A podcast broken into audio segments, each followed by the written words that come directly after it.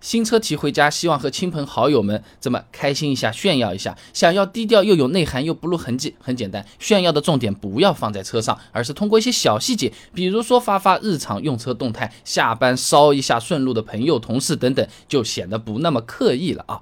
汽车呢是属于生活中的大件消费品，我们花大价钱买了新车，有一些炫耀的心理，这是很正常的。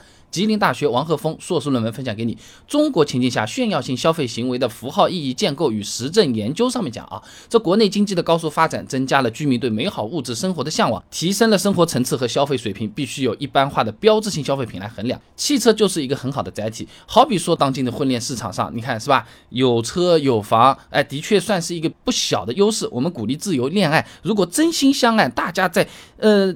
真诚的情况下产生竞争的时候，多一个车子多一个房子，或许啊别人的看法也会有所加分啊。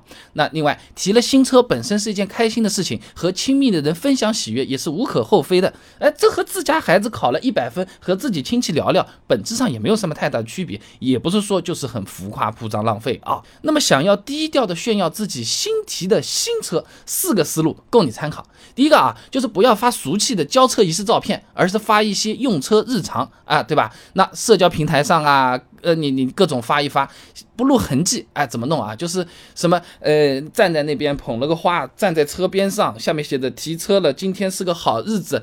这个一般现在不太好用，而且人家觉得有点怪怪的，而且生活味道也比较少。土话说起来叫摆拍，对不对？那么想要自然一点，怎么弄这个东西呢？嘿，你车子违章了，或者不小心被监控拍到了。你处理完事故，顺便把电子监控的照片发到朋友圈，说一下，哎呀，我以后真的要好好开车啊，这个这个错误犯的不应该是吧？呃，安全合规合法好好开车，这个不是不错的一种做法嘛？至少你有车，你才能在在在开车的时候违章吧，对不对？当然了，你如果想要再狠一点的话，你说，哎呦，我这个尾标好端端的，怎么就一定要把华晨宝马改成华晨宝宝？我这个字找都找了好久，这个宝字还是朋友那边借来的啊。那这个呢，就是看个人口味啊。简单的讲，就是不要直接去说我买车啦，怎么样怎么样怎么样。你哪怕说，哎呀，这个油价怎么样怎么样怎么样的，哎呀，这这最近贵了，哦，最近便宜了，我今天晚上就要去加个油啊。你没车，你加什么油呢？已经可以啦，对不对？这里是说法啊。第二个方法，你什么发到家庭群里，或者是发自己的这种动态去拍照的时候啊，你不要直接去拍那个大大的那个 logo，哎，我们就拍个内饰的一部分，自然一点。哎，基本上人家看你这个东西，它是个汽车座椅，总是看得出来的吧。对不对？你不要去把这个 logo 放在那边，就很刻意，对不对？而且说不定你朋友圈里有比较懂车的人，一看就是会替你说出来。哎呦，朋友啊，你提了台宝马啊，哇塞，你这个买的可是奔驰的 S 级啊，等等等等，这么聊起来，是不是你自己还更爽一点，又低调点，对不对？那等每个车型它有这种特色的，你比如说宝马。这个换挡杆看起来是不是像个鸡腿一样？你看到那个鸡腿，别人还能认错，是吧？这种都是玩法。那什么呃，保时捷的那个什么五连表，宝马的电子档把，奔驰的这种像夜店一样的这种氛围灯，大众高性能 R 系列蓝色仪表灯等等等等，有好多啊，都不一定说是呃贵一点的车子才能这么玩，任何车子都可以啊。那么眼尖点的朋友，他叭一弄，刚才一说哇，喜提新车，你跟他说好眼力，一来一回可以了啊，不用再太太那个啊。再来讲第三种，耐心等待时机，用自己的新车啊给朋友们来关怀一下啊。你比如说啊，下班的时候刚好它就下雨，你顺路把同事们捎回去嘛啊，或者说有生病的朋友，我们带着其他的朋友去医院去看看他，或者周末有朋友要搬家，我们说哎，我来帮你去跑一趟，是吧？这都是正常的人情往来，人家也不一定就说哎呦你提新车了，他们也有可能就是谢谢你，你帮我去搬了个家，无形之中是吧？你已经传递到位这个信息了。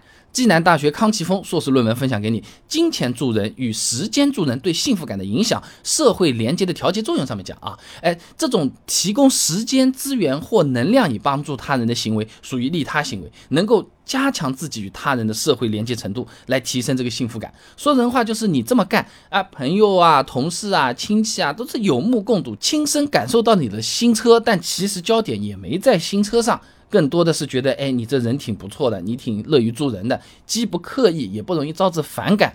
人家回头一想，哎，你还买个新车，很不错的啊，正能量啊。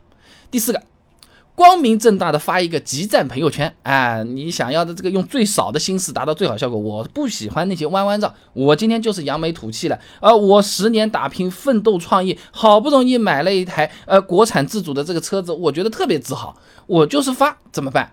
不想动脑筋，集赞嘛。山西大学赵月。硕士论文分享给你，表达与工具，微信朋友圈社会资本研究上面讲啊，哎，这朋友圈中的工具性行动呢，呈现出泛滥的态势。你比如什么集赞啊、砍价活动啊，商家啊，都是通过这类内容来达到宣传的这个目的的。也就是说，这种集赞的行为，很多人啊早已经见惯了。那么打一个集赞的幌子呢，就把自己喜提新车的消息啊，名正言顺的公开了。哎，你见惯了，你去公开了，人家就觉得还好，不然会会很突兀，对不对？哎，你比如说，哎，我就。发发几张图说，哎，我在 4S 店把这个车子提了，哎，各位朋友，你帮我点个赞啊，集满五十个赞，是不是？以后我帮你搬家，哎，集满五十个赞，以后下班咱们一块回去，其实也是说得过去的，对不对？集满一百个赞，来，兄弟，离得近的晚上一起吃个饭，对不对？都是可以的。炫耀这个东西，你只要合法、有度、合理，不违背公序良俗，其实是一种开心和喜悦，没关系的。理性分享，不要攀比。俗话有讲的嘛，不要过犹不及，对不对？你无论低调也好，高调也罢，只要抱着一个友善的心态去跟别人分享自己真正的开心的那一个部分，而不是把别人比下去的那一个部分。都是比较不错的啊！华南理工大学黄维元硕士论文分享给你，短视频炫富内容曝光对儿童攀比心理的影响研究上面讲，你看和孩子都有关系啊。攀比心理是一种单向的、片面的、覆盖面广泛的比较，带有明显的对抗性，容易产生不满情绪，反而打击工作生活的积极性。所以你看，我们的焦点在哪里？我真的很开心，希望你也能因着我的开心一起开心，这正面的，是好的。哎呀，我太开心了，我。终于比你好了，就千万不要往这个方向想。你有这种想法的时候，你是高调还是低调都不好 啊。那新车提回来当然很开心的了。我做了十多年的这个汽车，也经常碰到这种奇奇怪怪的事情的，是不是？呃，这个你车子开走了，是不是？销售员说再见。加油，是不是？你说好的，我好好加油。开到路上没有油了，他让你去加油站加油。哎，这种东西很尴尬的。新车提回来有哪些事情是需要注意的？老司机说啊，开个几千公里磨合一下，它到底有没有根据？我新车哎买回来之后，我要不要这个去加点配置啊？或者买一些实用的小东西啊？餐巾纸车上要不要放一个？建议方案，别人是怎么做的，我都给你准备好了。想知道这个很简单，关注微信公众号“备胎说车”，回复关键词“新车”就可以了。那我这个公众号呢，每天都会给你一段汽车使用小干货，文字、音频、视频都有，挑你自己喜欢的版本就可以了。备胎说车，等你来玩哦。